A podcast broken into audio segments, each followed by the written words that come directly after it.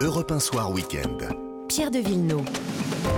L'invasion de l'Ukraine par la Russie le 24 février 2022 a déclenché la guerre la plus importante en Europe depuis la fin de la Seconde Guerre mondiale. Par l'ampleur des moyens employés, du soutien apporté à l'Ukraine par les forces occidentales, elle constitue un moment pivot pour l'histoire de l'Europe et peut-être du monde. Cette introduction, c'est pas moi qui l'ai écrite, mais la quatrième de couverture de votre livre, François Hesbourg, bonsoir, Bonsoir. est tellement juste que j'ai pratiquement rien à, à rajouter de, cette quatrième de, des leçons d'une guerre. C'est le titre de votre livre. Peut, peut-être enlever le peut-être à la fin où vous dites effectivement que euh, elle constitue un moment pivot pour l'histoire de l'Europe et peut-être du monde. J'enlèverai le peut-être, moi. Le monde est concerné. Oui, mais euh, on ne peut pas dire encore aujourd'hui euh, dans quel état se trouvera le monde dans quelques années. Hmm. C'est la première année. hein. On peut déjà tirer des leçons importantes, un peu de la même façon que un, un de nos ancêtres en 1915 aurait pu décrire la Première Guerre mondiale à partir de l'année précédente avec une exactitude assez grande euh, sur les trois années suivantes. Mais pas- là, mais là, enfin, euh, assez rapidement, on a vu, et c'est ça la, la force de votre livre, que le rayonnement va jusqu'aux États-Unis. Les États-Unis qui fournissent euh, à la fois énormément d'argent, énormément d'armes aux Ukrainiens, le rayonnement sur Taïwan, sur la Chine, sur la... donc du coup, le... c'est pour ça que je dis que le monde est impliqué. Ah, le monde est impliqué et le potentiel pour que le monde s'en trouve bouleversé Mm. Est très important. Mais euh, pour reprendre le parallèle avec quelqu'un qui, en 1915, aurait tiré les leçons de la première Oui. année de la Première Guerre, cette personne n'aurait pas pu dire dans quel état se trouverait le monde en 18, trois ans plus tard. Certainement. Et là, nous sommes, nous sommes dans cette situation-là. Euh, D'ailleurs, votre livre n'a pas vocation à nous di- à dire euh, dans. 4 ans ou dans 5 ans. Je ne fais pas voilà. Madame Irma. Et sur Taïwan, euh, je mets un gros point d'interrogation. hein, euh, et je ne sais pas, et je ne sais pas si quelqu'un aujourd'hui sait, euh, si la Chine attaquera ou n'attaquera pas euh, Taïwan. Les Bien risques malin, bien malin celui qui le- sait. Les risques sont Oui. réels. Euh, je pencherai euh, euh, plutôt, mais ça, ça reflète autant ma nature personnelle que mon travail d'analyste. Je suis plutôt pessimiste, mais encore une fois, nous ne savons que ce que nous savons, nous ne savons pas ce que nous ne savons pas. En tout cas, je pense qu'on peut vous remercier, François Hesbourg, vous remercier de citer Timothy Snyder, qui Oui. n'est ni russe, ni ukrainien, ni polonais, ni balte, ni quoi que ce soit, et qui pourtant a très très bien, au fil des années, analysé la situation. Cette partie du monde où se situe la guerre en Ukraine, c'est la guerre des territoires, c'était un, un État unique avec plusieurs nations. D'ailleurs, il y a eu l'État des deux nations, la Pologne et la Lituanie, où les guerres fratricides ont eu lieu depuis très très longtemps. C'est important de le rappeler, ça. Absolument. Et euh, Tim Snyder a, a forgé une expression. Il parlait, s'agissant de ces régions, il parlait des terres de sang. Ouais. Et euh, lorsque l'on regarde l'histoire de la Biélorussie, de la Pologne, euh, des États baltes, de l'Ukraine, tout au long du XXe siècle, ce sont véritablement des terres de sang. Et la- et l'Ukraine, euh, aujourd'hui, euh, vit à nouveau un épisode de ce type-là, mais avec des conséquences cette fois-ci euh, qui ne resteraient pas confinées à l'Ukraine et, aux- populations euh, immédiates de la région. C'est toute l'Europe euh, qui aujourd'hui est en train d'être transformée par cette guerre. Parce que les, les familles qui, euh, qui sont dans cette zone du monde, elles ont été, euh, bah, pour les, les territoires et les frontières ont tellement bougé qu'elles ont été tantôt polonaises, tantôt lituaniennes, tantôt baltes, tantôt euh, Austro-hongroise, austro-hongroises. Enfin, je veux dire, c'est quand même assez hallucinant. Absolument. Vous brossez le portrait de la Russie de 1991, celle qui prend le pas sur l'URSS. Vous nous apprenez que les techniques de Poutine, ça c'est très intéressant, c'est de brouiller l'information. Vous citez l'accident qui d'abord a été considéré comme un accident de la Malaysia Airlines au-dessus du Donbass en 2014. Vous rappelez qu'en fait ce sont des indépendantistes un peu rugueux qui ont euh, manipulé un missile sans doute un peu trop vite et que l'avion a été tout simplement dégommé.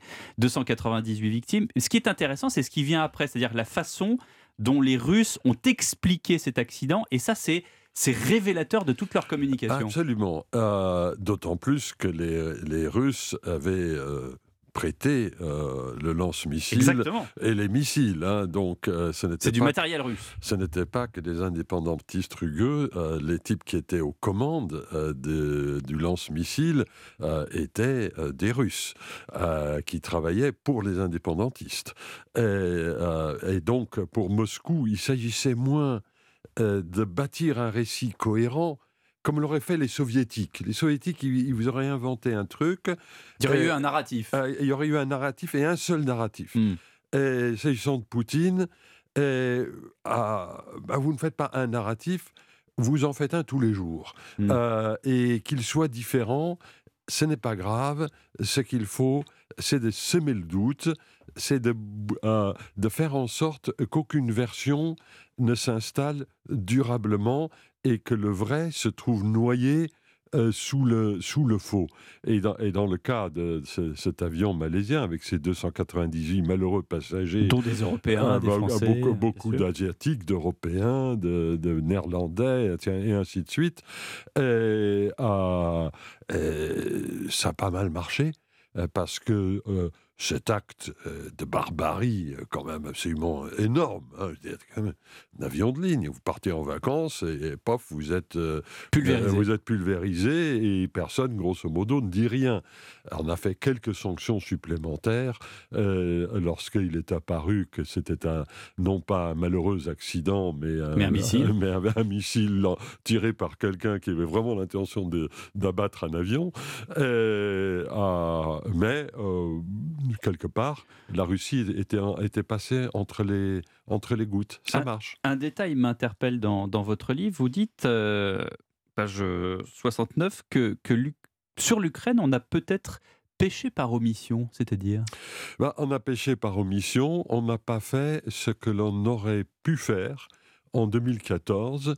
En 2014, euh, souvenez, il y a eu l'annexion de la Ouais. Crimée, euh, opération menée de façon pas- extraordinairement brillante par les Russes. Techniquement, Hmm. euh, euh, l'analyste de la guerre que je suis euh, et euh, Voilà un sans faute. ah, voilà, sans faute, ils sont bons. Mais les- ils y sont allés euh, au culot presque. Ils y sont allés au culot, euh, mais euh, ça a très Ils y bien- sont allés dans une, dans une période où on, ne croyait plus à la guerre de territoire, à la conquête de territoire. La notion qu'il puisse y avoir une guerre entre États en Europe, ben, depuis 1945, c'est quelque chose qu'on a préféré euh, oublier. On a dit surtout que c'était fini. Ben oui. Et le problème, c'est que le Kremlin ne partageait pas euh, ce, ce point de vue. Et en, 2000 en 2014, on a effectivement réagi mollement. Les sanctions ont été euh, limitées.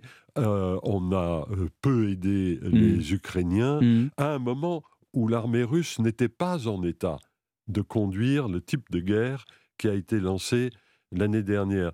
Je pense qu'on se serait évité beaucoup de malheurs, y compris aux Russes eux-mêmes, Mm. parce que les Russes sont aussi victimes de la guerre. Euh, Hmm. Ils ont perdu des dizaines et des dizaines de milliers de soldats, de conscrits, et ainsi de suite.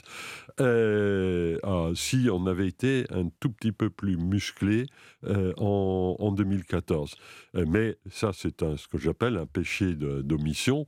Euh, ce n'est pas évidemment un péché de commission comme l'est une invasion, l'invasion d'un territoire. Alors, vous dites aussi que, à propos des Ukrainiens, que, que oui, les Ukrainiens ont été corrompus. Mais bien sûr. Mais c'est important de le dire. Oui, mais comme les Autrichiens ou comme les Italiens. Mais ce sont des cas isolés? Euh, non, euh, pas plus qu'en Italie ou qu'en qu'en Parce qu'on se Autriche. souvient de Poutine quand il. Alors, on a surtout retenu le dénazification, mais on a aussi dit. Enfin, Poutine a dit euh, c'est un régime corrompu. A le, régime ukrainien, démocratique, bordélique, euh, pour nommer les choses par leur nom, euh, des, 20, des 20 années précédentes, est effectivement euh, à l'image euh, de beaucoup de pays post-soviétiques euh, et de beaucoup de pays ex- ex-dictatoriaux, hein, j'en pense à des pays du bassin méditerranéen. Euh, mais ce n'est pas ça qui justifie une invasion. Et Il y a un agresseur et un agressé. Bah oui. Et, euh, euh, et si vous le- dites d'ailleurs à la fin de votre conclusion que de toute façon, la seule solution, c'est de la gagner, cette guerre, pour l'Ukraine. pour l'Ukraine et pour nous. Mm. Euh, ah, pour une raison assez simple, c'est que euh, si nous ne parvenons même pas à régler cette affaire d'une manière qui amène la Russie à respecter l'intégrité territoriale et la souveraineté d'un État aussi important que la France. Hein. L'Ukraine, c'est plus grand que la France, hein. et c'est plus de 40 millions d'habitants. Si on ne sait même pas faire ça, bah, les Baltes, les Roumains, euh, les Finlandais, ils n'ont qu'à bien se tenir. Merci beaucoup François Hesbourg. Le reste, c'est à lire dans votre excellent livre Les leçons d'une guerre publié chez Odile Jacob. Euh, le club de la presse, c'est du lundi au jeudi à 8h45 dans Europe 1 matin autour de Dimitri Pavlenko. Les éditorialistes débattent demain. Géraldine Wessner du Point et Charlotte Dornelas de Valeurs Actuelles.